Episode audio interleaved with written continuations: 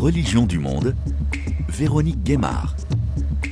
Bonjour à tous. Aujourd'hui, dans Religion du Monde, je vous propose un parcours sur le continent africain, sur la diversité et la richesse des pratiques religieuses et les différentes façons de communier avec le divin, des monothéismes à la multiplicité des cultes et croyances.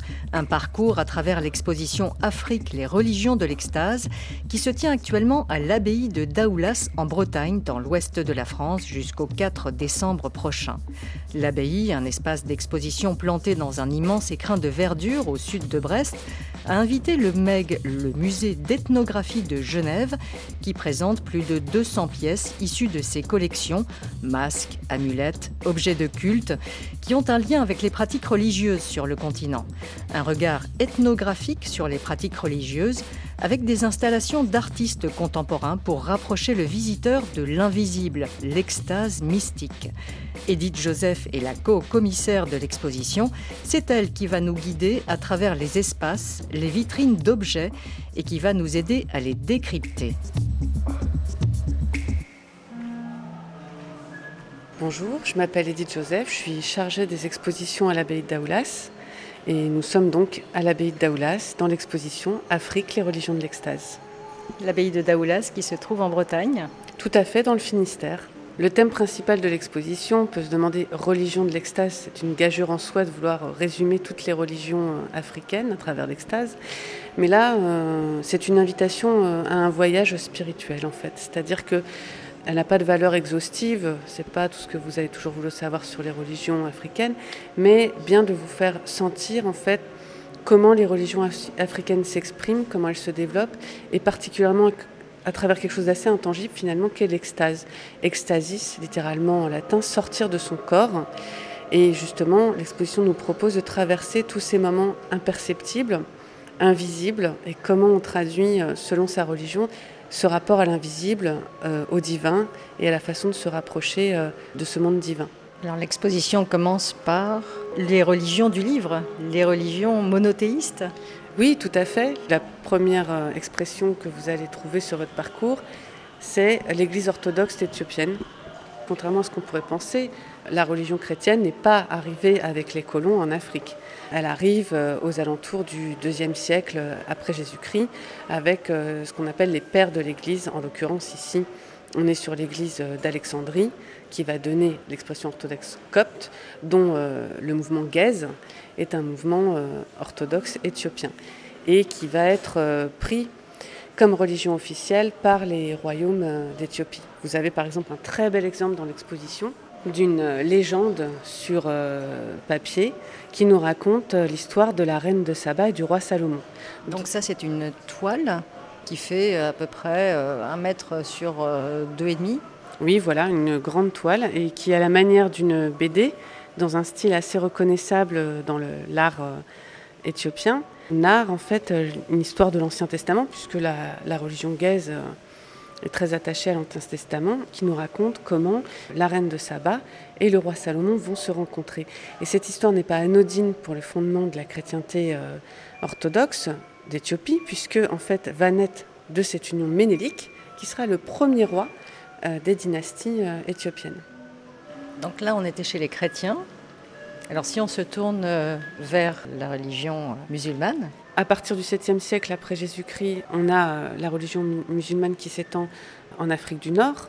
Les courants qu'on connaît euh, aussi aujourd'hui les plus importants euh, comme les chiites et les sunnites, mais très vite en fait va se développer aussi d'autres mouvements qu'on rapproche plutôt du soufisme et on a cette expression assez singulière aussi de confréries religieuses soufis, comme vous pouvez en avoir des exemples ici sur les mourides les Mourides et ici euh, les Baïfaïl, qui sont des confréries musulmanes. Il y a un, leader, un, chef euh, spirituel, et on suit ce chef spirituel au travers euh, différentes pratiques, notamment ici assez impressionnantes, à base de chants, de danse, pour rentrer en communication avec Dieu, le divin.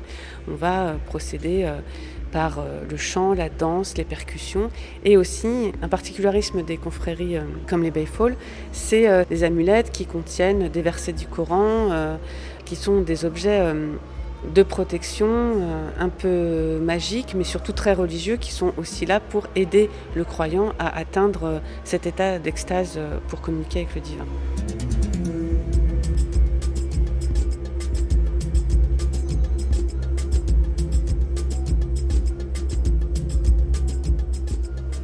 Donc troisième religion monothéiste à laquelle fait référence cette exposition, c'est le judaïsme. Oui, c'est le judaïsme. Alors là, on est sur une approche un peu plus euh, timide, on va dire, mais euh, l'idée c'était quand même de marquer la présence du judaïsme en Afrique du Nord, hein, avec euh, toujours en rappelant évidemment que cette religion est arrivée finalement la première hein, sur l'Afrique du Nord, au Maroc, en Tunisie, et aussi on a des traces en Égypte. Mais ce qu'on essaye d'exprimer surtout par les objets qui sont présentés là, vous avez des lampes euh, à huile qui servent euh, dans la synagogue, mais comme vous pouvez le remarquer sur cette lampe, elle est gravée à la fois de ce qu'on appelle la Mon Fatma, ou de Fatima, qu'on assimile plutôt aux musulmans, et à l'intérieur de laquelle vous trouvez une étoile de David. Ça pour montrer aussi que la religion musulmane et la religion juive euh, se fréquentent depuis de nombreux siècles sur le territoire africain dans un apaisement qui était un peu moins marqué euh, sur la période contemporaine.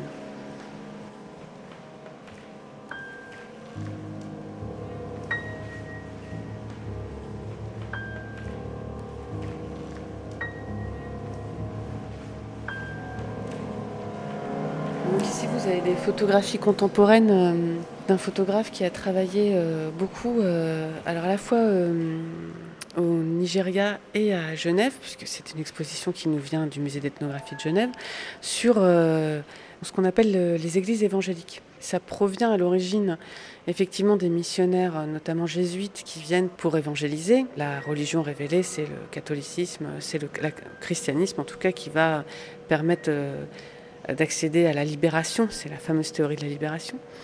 Et puis au départ euh, des missionnaires, fleurissent, se créent beaucoup d'églises pentecôtistes avec ce qu'on appelle un prophète, c'est-à-dire en général une personne euh, qui a été euh, par le songe ou par la révélation touchée par la grâce de Dieu, qui de fait va créer son église, église évangélique. Ici, on a, on a des kimbanguistes, par exemple, qui a été créé par Simon Kimbangu et qui, l'année dernière, fêtait ses 100 ans. Et là où c'est intéressant, c'est que vous les retrouvez à Genève ça dit bien aussi le phénomène inverse de diaspora, où finalement euh, il y a plus d'un million de croyants euh, de l'église kimbanguiste à travers la planète, ce qui veut bien dire, comme je vous le disais tout à l'heure, on quitte les frontières géographiques de l'Afrique dans cette expression euh, de religiosité. Ils sont surtout présents en RDC, en République démocratique du Congo. Oui, tout à fait. Simon Kimbangu, il est congolais, mais on en retrouve à Genève des communautés kimbanguistes, on en retrouve même à Rennes, ici, beaucoup aux États-Unis en Allemagne, en Angleterre, des gens qui ont fait Flores. Christian Luce a voulu saisir ce moment de l'invisible. Et là, vous avez euh, des personnes qui sont en position de transe euh, sur le sol de l'église. Et littéralement, le prophète, le leader spirituel de l'église, va venir apposer sa main sur la tête du croyant pour euh, le libérer. Alors, les états de transe que vous voyez, on n'est pas tant sur un rapport à une prise de transe liée à une communication avec le divin, mais plutôt à un mal. On dit que la personne est prise par le mal, possédée, quelquefois juste malade en fait. Hein. C'est aussi euh, un rapport assez simple au mal, le mal qu'il soit spirituel ou, euh, physique. Et euh, de par son pouvoir, en fait, le leader va poser sa main sur la tête de la personne, ce qui va permettre d'être libéré du mal. Ce geste-là de toucher la tête est extrêmement important pour retirer le mal.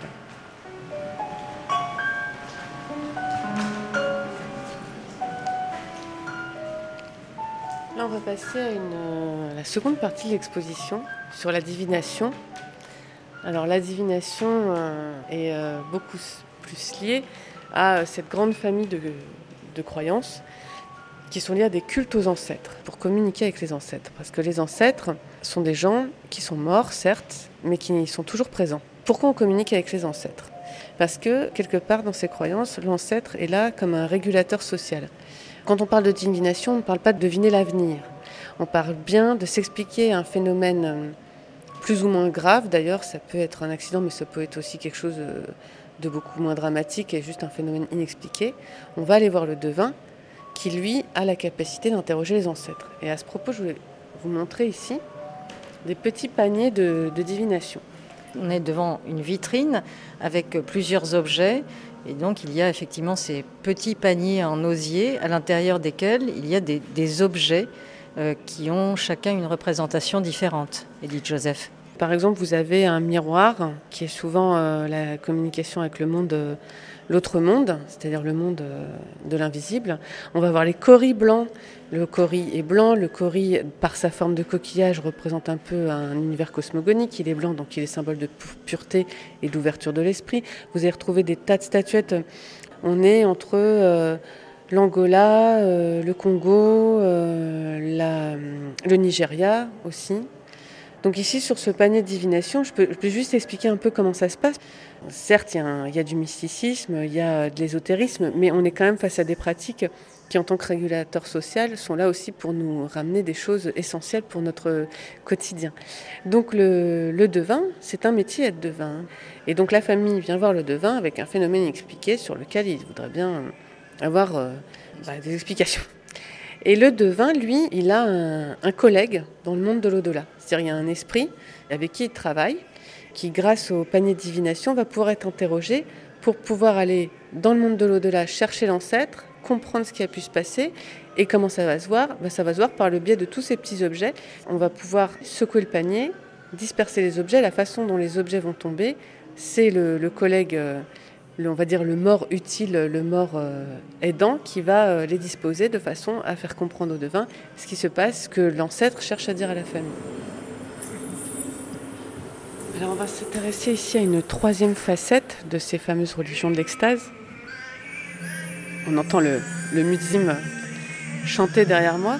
C'est une installation de Théo Echetou euh, qui nous parle de quelque chose de primordial, au-delà de la divination et euh, du rapport aux esprits. C'est surtout euh, la transe est liée aussi au fait d'être possédé, la possession. Et comment on active en fait ce rapport à l'invisible, au divin, eh bien, par le sacrifice. Et dans l'installation de Théo Echetou, on nous parle symboliquement du premier sacrifice, c'est-à-dire le sacrifice d'Abraham pour plaire à Dieu. Abraham qui devait sacrifier son fils pour euh, en fait prouver euh, sa croyance en Dieu, son allégeance à Dieu, et Dieu au dernier moment remplace l'enfant par un mouton. Alors, chez les musulmans, on va plutôt parler euh, d'un bélier, sur les images que vous avez sur l'installation de Théo Chetou, qui sont des très belles images en, en kaléidoscope.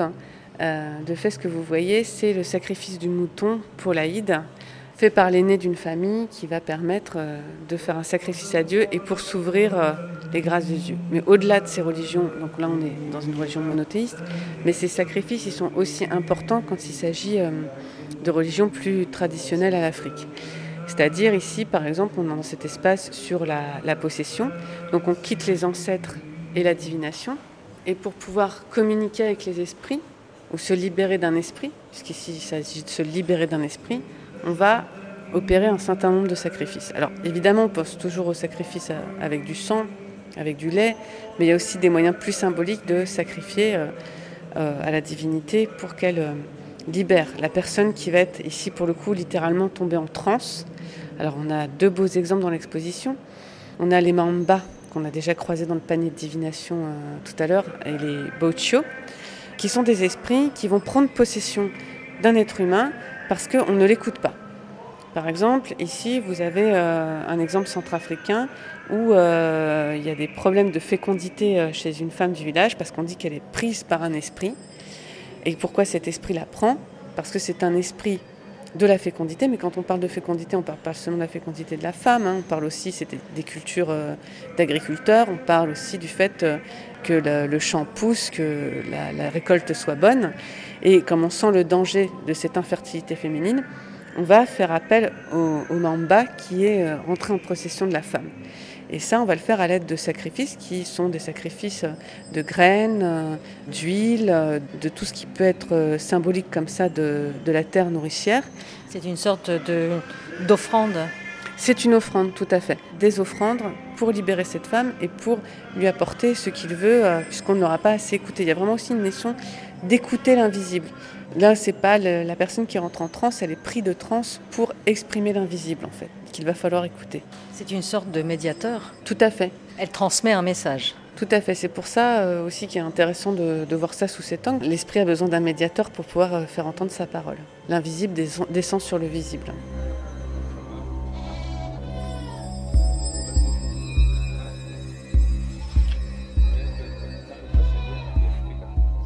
Edith Joseph, euh, on arrive sur le vaudou béninois. On est toujours sur cette idée de possession. Et là, dans le vaudou, au Bénin, on parle de se faire chevaucher par un esprit. Ce pas des esprits, c'est des divinités. Vous avez tout un panthéon euh, de divinités euh, béninoises, dont le chef, le roi, est Papa Legba. Et Papa Legba, c'est un personnage qu'on retrouve de façon assez vivante partout au Bénin. C'est assez informel, hein. vous allez tomber sur des choses qui se constituent en général de, tas de terre euh, mélangés à de l'huile, à des calebasses cassées, à du lait. Ces petits hôtels vont être là pour révérer Papa Legba. Quand Papa Legba ou Erzuli euh, chevauchent une personne, c'est un honneur. Comme vous le disiez tout à l'heure, à travers ce médiateur, on est honoré par la divinité qui va s'exprimer euh, à travers nous. Ce qui est très notable avec le vaudou béninois, c'est que là aussi, un peu comme chez les orthodoxes euh, éthiopiens, on est dans le cadre d'une religion euh, qui est euh, un cadreur social, qui pourvoit en fait une stabilité, une organisation de la société, puisqu'elle nous vient en fait des rois d'Abomey. Donc on voit que là, on est dans une religion qui est aussi issue d'une hiérarchie de royauté.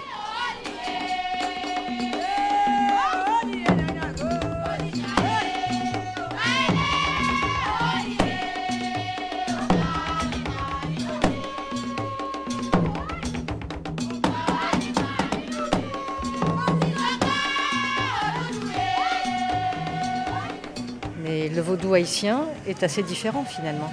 Le vaudou haïtien, pour le coup, est un sacré syncrétisme. Le vaudou haïtien va être un mélange entre finalement les racines béninoises et d'autres pratiques autochtones euh, africaines qui vont être liées euh, au sacrifice, euh, à la possession d'esprit, en plus des divinités, ce qui va en fait démultiplier la présence de divinités. On va retrouver beaucoup plus de divinités dans le vaudou haïtien que dans le vaudou euh, béninois.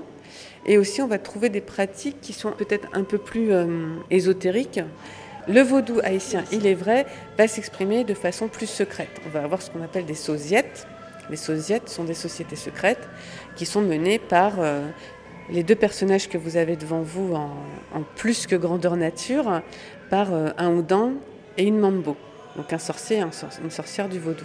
Donc là, on est dans des pratiques toujours actuelles qui continue à se nourrir de nouveaux apports Le vaudou haïtien est un syncrétisme en lui-même, mais par contre, ce qu'on peut constater à Haïti, c'est que ça n'a pas empêché que très fortement se développe la religion chrétienne. En Haïti, on peut tout à la fois être un chrétien pratiquant et à la fois être un voudouisant. Ce n'est pas incompatible.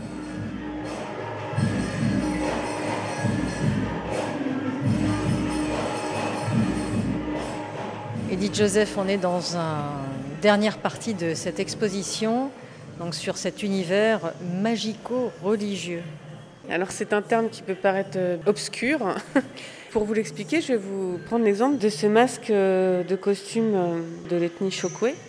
Très impressionnant puisqu'il est très très grand, donc surmonté donc d'une partie en bois conique qui doit faire plus d'un mètre de haut, qui se porte par-dessus le, le, visage, par-dessus la tête. Tout à fait. Alors en plus, quand on sait que ça symbolise une sauterelle, en Angola, on a ces fameuses sauterelles à cornes, et donc du coup, ce masque qui est surmonté effectivement d'une grande corne de plus d'un mètre, eh bien, c'est un masque magico-religieux. Ce masque, il est magique. Pourquoi? Parce que contrairement à ce qu'on vient de voir précédemment, ce n'est pas la personne qui est en transe. La personne n'est pas possédée par l'esprit du masque. Le masque a une vie propre à lui-même. Le masque a été façonné, chargé, et il est chargé d'un esprit, l'esprit du masque. Le danseur est influencé par le masque mais il n'est pas possédé par le masque. Il va dire euh, qu'il va avoir des moments euh, d'absence, qu'il va parfois ne pas se souvenir de ce qui s'est passé, mais on ne parle pas de possession. Donc c'est l'objet en lui-même qui est magique. Et ce masque, il sert à ritualiser un passage d'âge qui est euh, lié à la religion pour les garçons. Les garçons qui vont être emmenés, menés par ce masque-là, qui est le masque le plus important de la cérémonie, qui va être suivi par les autres masques. Et tous ces masques vont emmener les jeunes hommes dans le bois sacré pour être initiés et pour rentrer dans la communauté des hommes adultes.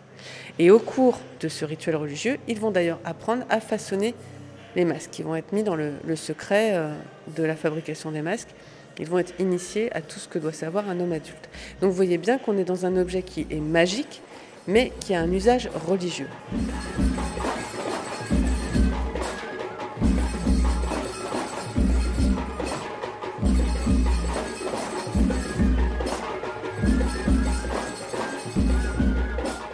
On va peut-être pas rentrer, mais on a euh, une installation, la quatrième installation de Théo Echetou, qui s'appelle Zar Possession, où là, euh, bah, à l'issue d'avoir découvert euh, la divination, le rapport aux ancêtres, la transe, la possession, littéralement, Théo Echetou propose aux visiteurs une expérience sensorielle en images et en son de ce que peut être une possession en s'appuyant sur le zar, puisque le zar, qui à l'origine vient d'Afrique centrale, qui était une pratique assez, euh, sacrificielle, de l'ordre de, déclenchement de trans assez euh, forte et assez centrale, eh bien, se retrouve aujourd'hui euh, dans des danses qu'on a en Égypte, puisque c'est au Caire qu'on pratique encore le zar. Et aujourd'hui, ça, ça, se traduit par de la danse et de la musique, surtout exécutée par des femmes en fait. Et donc, c'est un peu ce qu'on appelle la danse du ventre plus tonique. C'est la danse du ventre, mais on, va être peut-être même proche du soufisme parce que finalement, cette jeune femme, en tournant sur elle-même de plus en plus vite, voilà, il y, a cette espèce de phénomène d'auto-étourdissement qui permet d'entrer dans un état second et euh, de pénétrer euh, dans un autre univers. À cela, dans la vidéo de Théo, il y a aussi tout un tas d'images qui sont liées à d'autres cultes, qui va euh, permettre de créer un effet kaléidoscopique de plus en plus rapide pour vous entraîner vous-même vers un état second.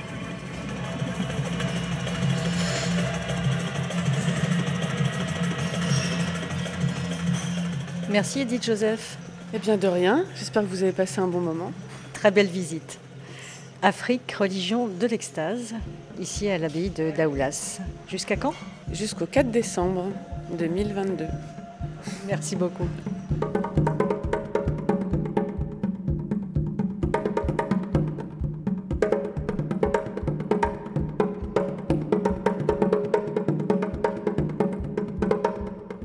Le concepteur et commissaire de cette exposition Afrique, les religions de l'extase, c'est l'anthropologue Boris Vastio, qui a dirigé le musée d'ethnographie de Genève et ses grandes collections africaines.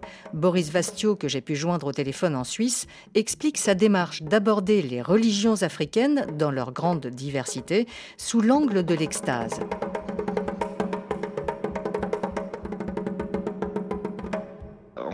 2017, je devais préparer une exposition pour l'année suivante à, Genève. On a des collections africaines assez importantes à Genève. Et puis, en les explorant, je me suis euh, dit, bah, finalement, l'essentiel ou la partie la plus importante de cette collection est liée aux pratiques religieuses d'Afrique. Et le message que je souhaitais faire passer, à fort de plus d'une vingtaine d'années d'expérience de recherche et de voyage en Afrique, c'est l'immense diversité des pratiques religieuses en Afrique, leur dynamisme, mais aussi l'aspect extatique des religions. C'est-à-dire que dans la plupart des pratiques religieuses que j'ai eu l'occasion d'étudier ou auxquelles j'ai pu me confronter, mais aussi euh, étudier à travers euh, la littérature, il y a cette recherche d'une forme d'extase, une forme, une manière de sortir de soi pour accéder au divin, pour entrer en communion avec le divin. Et c'est ça qui était le fil conducteur de l'exposition. Oui, on le ressent bien dans cette exposition, qu'on ressent à travers des chants, des musiques, des vidéos. Est-ce que vous pouvez me donner un exemple de rencontres particulières qui vous ont marqué dans cette euh, façon de rentrer euh, en contact avec, euh, par exemple, des ancêtres, enfin, cette pratique religieuse sur le terrain? Je dirais ce qui était le, plus important pour moi, c'est mon expérience en, Zambie entre 1900 93 et mon dernier voyage en, 2017 pour préparer cette exposition, qui est mon expérience des cultes de possession, auquel j'ai consacré ma, thèse de doctorat d'ailleurs. Les cultes de possession sont des pratiques, des rituels, si vous voulez, par lesquels les adeptes entrent en communication avec les ancêtres ou avec d'autres esprits qui ne sont pas nécessairement liés avec leurs ancêtres à travers la transe de possession. Et donc, euh, à l'occasion de rituels qui sont, et ça c'est important de le savoir, ouverts au public, ça se tient sur la place du village, avec la musique, avec les chants, avec les tambours, on amène avec des chants qui sont dédiés à chacune des, divinités, à ce que celle-ci entre en possession du corps du possédé ou de, de la possédée. Et à partir de là, cette personne euh, rentre dans une phase tout à fait particulière de transe où il ou elle va oublier sa personnalité et se comporter euh, comme l'esprit. On va alors s'adresser à cet esprit, on va lui parler, on va parfois lui faire des offrandes, on va jouer de la musique pour cet esprit et ce n'est plus un tel ou une telle que l'on voit, c'est l'esprit incarné dans le corps de cette personne. Ça dure un certain temps, ça peut être quelques minutes comme ça peut être plus d'une heure et après quoi, ben, la personne se, se calme, l'esprit repart et euh, on a pendant un moment, lors du rituel, établit un lien très proche avec euh, les esprits, soit des ancêtres, soit euh, d'autres types d'esprits. Vous avez donc euh, eu des expériences de terrain très nombreuses, Boris Vastio. Sur place, qu'est-ce que vous avez pu constater sur ces liens entre ces religions euh, ancestrales, ces religions traditionnelles, ces croyances euh, locales et euh, les religions du livre qui petit à petit se sont installées depuis plusieurs siècles sur le continent et notamment la religion chrétienne. En quoi celle-ci s'inspire ou va puiser dans ses croyances, dans ses, ses rites pour se renouveler peut-être? Les liens, si vous voulez, entre les religions du livre et, les religions plus autochtones euh, sont extrêmement euh, complexes, sont très variés, changent d'époque en époque et d'endroit en endroit. De manière globale, la relation ou les relations ont toujours été très dynamiques et très euh, créatives, si l'on veut, avec effectivement souvent des emprunts ou certains aspects de la pratique ou des pratiques autochtones qui se retrouvent dans la liturgie chrétienne ou, ou musulmane, qui peut impliquer notamment la mais il faut le dire aussi aujourd'hui, et depuis plusieurs dizaines d'années, un renforcement du rejet, si on veut, de la part des églises chrétiennes et de certaines formes de, l'islam, de toute pratique euh, traditionnelle autochtone.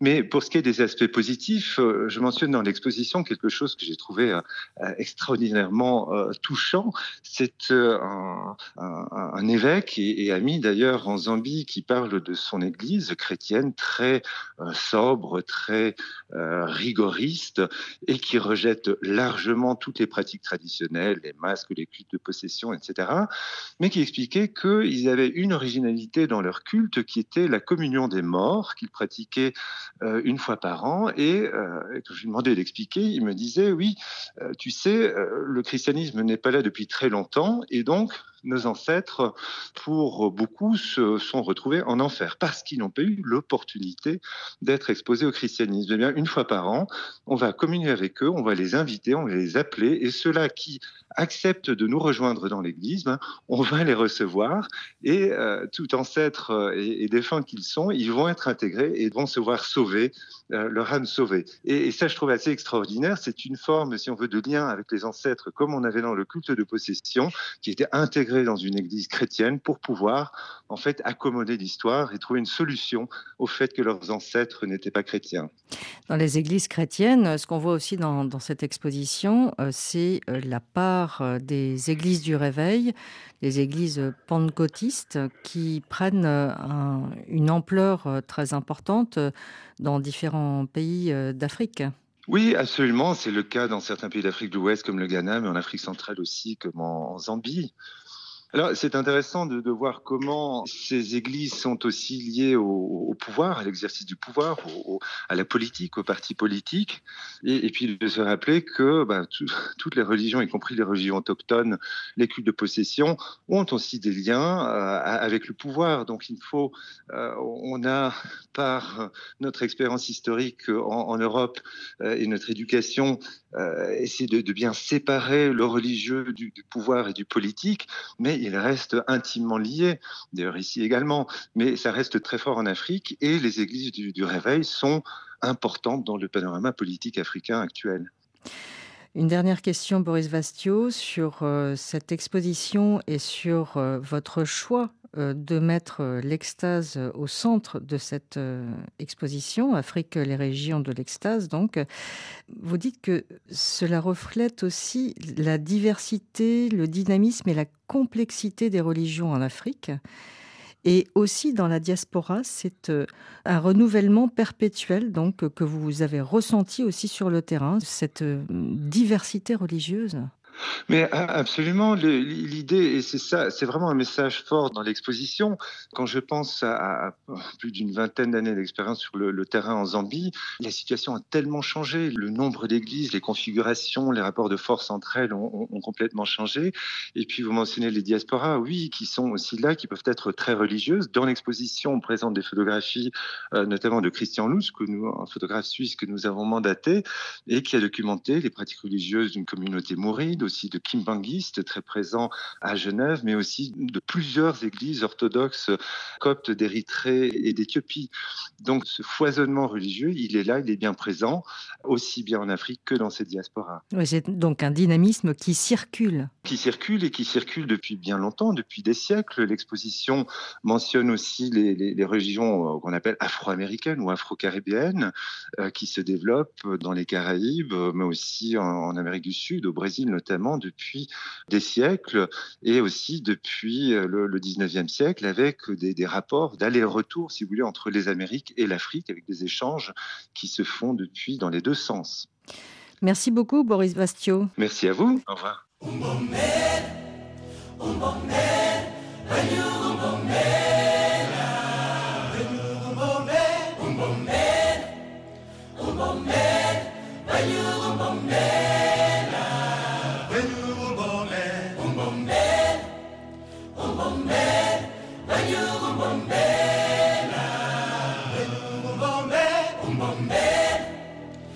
On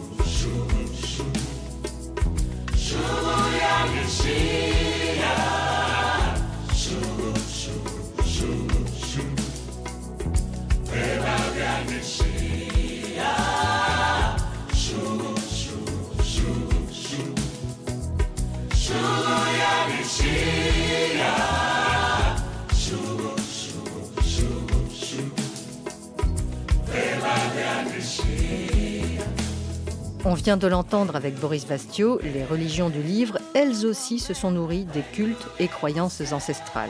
Mais ça n'a pas toujours été le cas. La religion catholique, qui s'est développée en Afrique subsaharienne en particulier avec l'arrivée des missionnaires et de la colonisation, a d'abord essayé d'éradiquer les croyances traditionnelles. Aujourd'hui, l'Église catholique s'en nourrit. C'est ce qu'on appelle l'inculturation. Dieudonné Mouchipumbombo, bonjour. Vous êtes prêtre originaire de République démocratique du Congo, vous êtes théologien, vous vivez en Suisse et vous enseignez dans plusieurs universités. Vous signez aux éditions Cartala avec Ignace Ndongala Madoukou un ouvrage collectif intitulé Les Églises d'Afrique entre fidélité et invention du synode romain de 1994 au défi du 21e siècle. Et vous avez justement consacré un chapitre à l'inculturation L'inculturation, l'expression d'abord, est née d'une réaction par rapport à l'échec de la première évangélisation en Afrique euh, noire.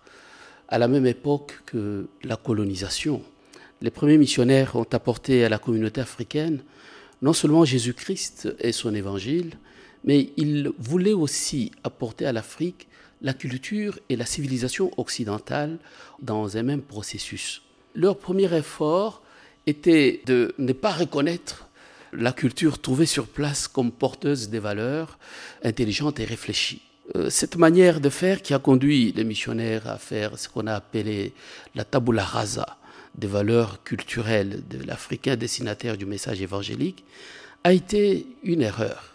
Donc en fait, euh, les missionnaires qui sont arrivés en Afrique ont considéré que euh, les croyances africaines étaient rejetées. On s'approchait du diable.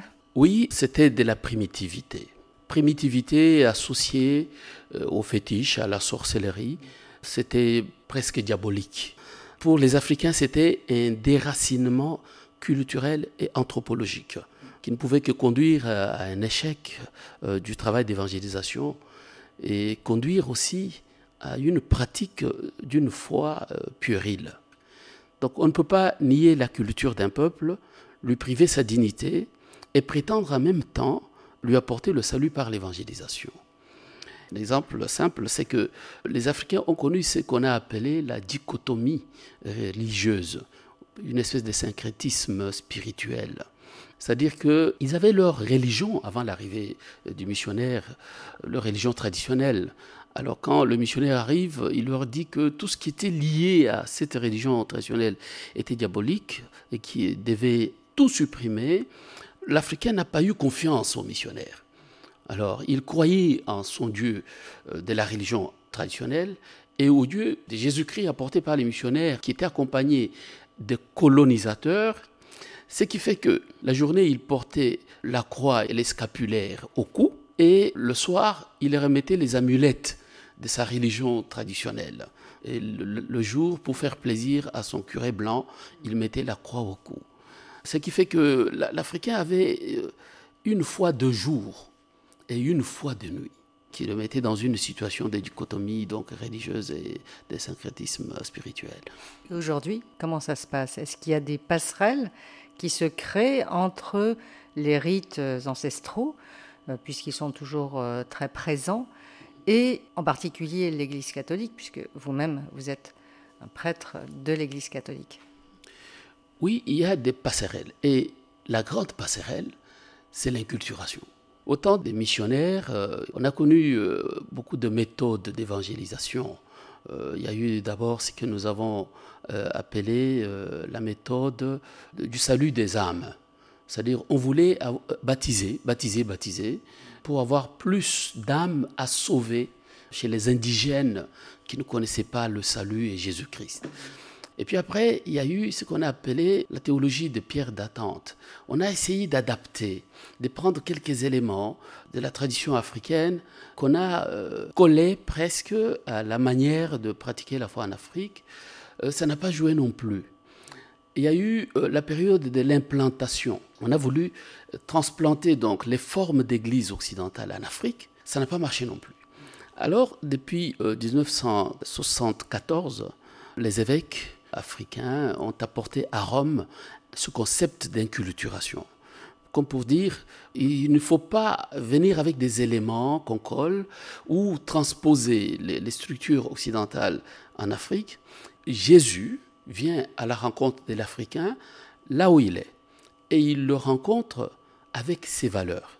Il le rencontre avec ses symboles anthropologiques, avec son langage, langage africain.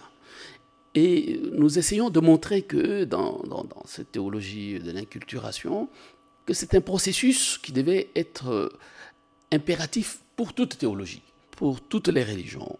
Quand on arrive quelque part, on n'efface pas la culture du peuple qu'on évangélise, on l'adopte. Diodene Mushipimbombo, au niveau des passerelles qui existent entre les, rites traditionnels donc, euh, et euh, en particulier l'Église catholique, hein, puisque vous êtes un prêtre catholique, passerelles effectivement qui se sont euh, mises en place. Est-ce que ça existe au niveau de l'intégration de ces rites dans des pratiques de la religion catholique dans certains pays d'Afrique ou à certains endroits en particulier? Parce que vous parlez maintenant de rites, c'est aussi mon, domaine de recherche. Hein. Donc, dans mon livre euh, que vous avez en main, euh, j'ai écrit donc un article là-dessus sur le, rite zaïrois, le rite congolais. Nous avons essayé d'intégrer quelques symboles de notre anthropologie dans la manière de prier. Depuis euh, l'arrivée du missionnaire, on avait prié toujours euh, avec euh, les rituels occidentaux. À l'époque, on priait même en latin, le latin qu'on ne comprenait pas. C'était ça. Et quand nous parlons aujourd'hui de l'inculturation, c'est un peu pour parer à cette histoire quand le Concile Vatican II est arrivé, il était salutaire pour nous. Euh, nos théologiens de, l'époque, des années 60, s'étaient déjà engagés, ils avaient déjà essayé de demander. Donc à Rome, si on pouvait euh, mettre ces éléments de notre culture dans notre manière de prier, dans nos rituels, construire un rituel propre africain. C'est comme ça que aujourd'hui, euh, nous pouvons utiliser nos tam-tams, nos tambours, utiliser la danse. J'ai écrit un article sur la danse pourquoi danser en priant? Est-ce que la danse peut aider à prier? Mais ça a mis beaucoup de temps finalement À, être accepté par euh, le Vatican. C'est-à-dire que le, Vatican est très réfractaire, il y a une rigidité. Euh, il y a eu cette rigidité qui est en train de maintenant, hein. c'est-à-dire avec le pape euh, François, les choses changent. Donc ce qu'on a appelé le rite le rite congolais. Oui, c'est un événement historique pour toute l'Afrique. Donc cette pratique de la religion, enfin de la liturgie, à la façon congolaise. C'est un événement historique parce que on ne pouvait pas imaginer ça. Et aujourd'hui, le pape François d'ailleurs le présente comme le seul rite inculturé dans le monde. Et il présente le rite congolais comme modèle pour d'autres peuples avides d'avoir le rite. Parce que nous, sommes les seuls qui avons osé le faire et qui sommes allés jusqu'au bout. Le Vatican était très rigide et puis très réservé par rapport à accorder une telle faveur à un peuple. Pourtant, Qu'est-ce qui faisait peur? Le Vatican euh, a toujours un peu peur du schisme ce qu'on a appelé dans le temps le schisme, l'histoire du christianisme occidental, le schisme d'abord avec l'Orient, et puis après il y a eu euh, le protestantisme qui n'est pas vraiment un schisme, mais euh, voilà, il y a eu une séparation. Aujourd'hui, on parle des intégristes. En Suisse, nous avons l'icône Monsieur Lefebvre qui s'est installé là, qui a créé une branche à l'intérieur du christianisme des gens très intégristes. Donc, euh, ils ont toujours peur un peu de ça. C'est ça qui fait qu'ils sont frileux. Ça, ça a traîné. Il y a eu beaucoup de, de tractations entre la conférence épiscopale euh, congolaise et Rome pour que Rome puisse accepter. Et aujourd'hui, c'est accepté. C'est pour cela que nous sommes fiers. Et le pape l'a présenté quand il y a eu le synode pour l'Amazonie. Il a dit aux, Sud-Américains, écoutez, regardez ce qui s'est passé au Congo. Ils ont eu un rituel propre vous pouvez aussi avoir le vôtre. Essayez de réfléchir et de trouver aussi un rituel pour vous. Et ça, c'est une fierté pour euh, donc les Africains. Donc la tradition orale est entrée dedans, la, la danse, le partage de la paix, etc. Tout ça est là-dedans. Mais il y a d'autres pratiques. Il y a des pratiques euh, qui sont liées davantage à des croyances locales, euh, ancestrales, qui font appel aussi à la transe. Est-ce que c'est quelque chose qu'on voit aujourd'hui émerger euh, dans les pratiques, par exemple dans le rite zaïrois, pour euh, arriver à une forme d'extase? Euh, non, pour moi, euh, l'extase, c'est-à-dire euh, la perte de toute raison, de, etc., on, cause avec Dieu, pour moi, c'est du théâtre et moi, je suis pas d'accord. J'interdis ça. Je n'aime pas du théâtre. Moi, je, veux une foi raisonnée, réfléchie. Vous avez parlé des passerelles, mais aussi de, de ce contact que nous avons avec les églises d'éveil, les églises indépendantes africaines, les religions traditionnelles, etc. Nous avons compris que nous devons dialoguer Le dialogue, d'ailleurs, entre les régions aujourd'hui ne vise pas, ne cherche pas euh, à supprimer les différences et pour nous retrouver dans une unité euh, imaginaire, imaginée. Nous voulons simplement faire un échange dans une ouverture, euh, dans un respect aussi de chaque identité, de chaque l'identité de chaque Église. C'est comme ça que d'ailleurs dans mon livre L'Église face aux sectes, je montre les sectes comme des lieux où on traîne les gens, on essaie de les manipuler, mais les sectes peuvent aussi être une interpellation pour les grandes églises. Donc ils nous donnent aussi, ils nous apprennent beaucoup, ils nous interpellent beaucoup donc avec leur manière de faire et avec leur rituel aussi. Mais la transe, moi j'ai toujours un doute. La transe ou l'envoûtement, la possession, euh, la communion avec les morts. Parler aux morts, moi je, trouve que ça ne me pose aucun problème. Euh, je faisais mes études de psychologie à l'université de Genève dans les années 2000. J'ai travaillé à, la basilique Notre-Dame de Genève euh, comme prêtre. Il y a un groupe de messieurs qui voulaient euh, avoir des éclaircissements. Ils me disent, euh, mon père, comment se fait-il que au 21e siècle débutant, c'était 2000-2001, que les gens encore dans ce monde puissent parler aux morts? Il semble que là chez vous en Afrique, les gens parlent aux morts. Comment est-ce que c'est possible? Je leur ai dit, messieurs, et parler aux morts, euh, je trouve que c'est quelque chose de tout à fait euh, humain. Euh, on le trouve partout dans toutes les cultures.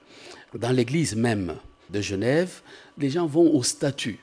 Au statut de Sainte Thérèse, ils disent une prière, de Saint Bernard, de Sainte Marie. Alors je leur ai dit, ces gens-là qui parlent à Saint Bernard, vous pensez qu'ils parlent à un mort ou à un vivant?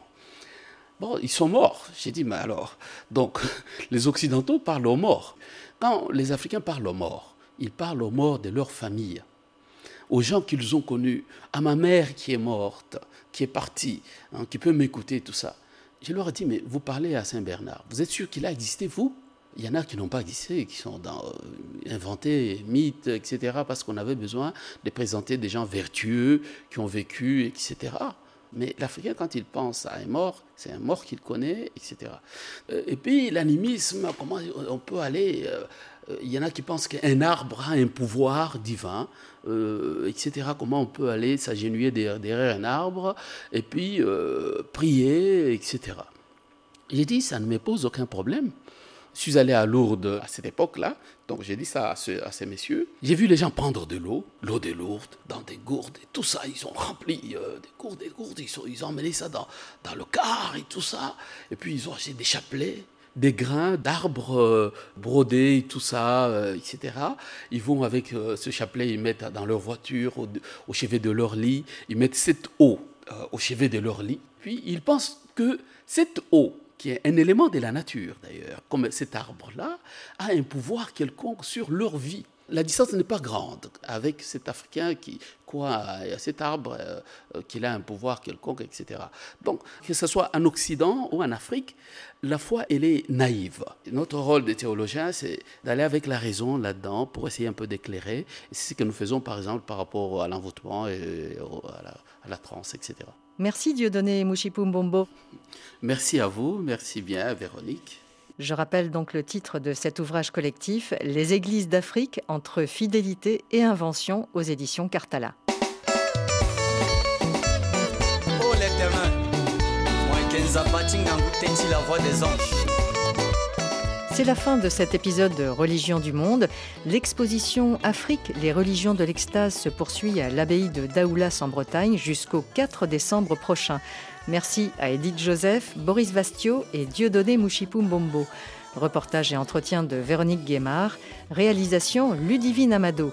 Vous pouvez réécouter cette émission sur le site rfi.fr, Twitter ou Facebook. À la semaine prochaine.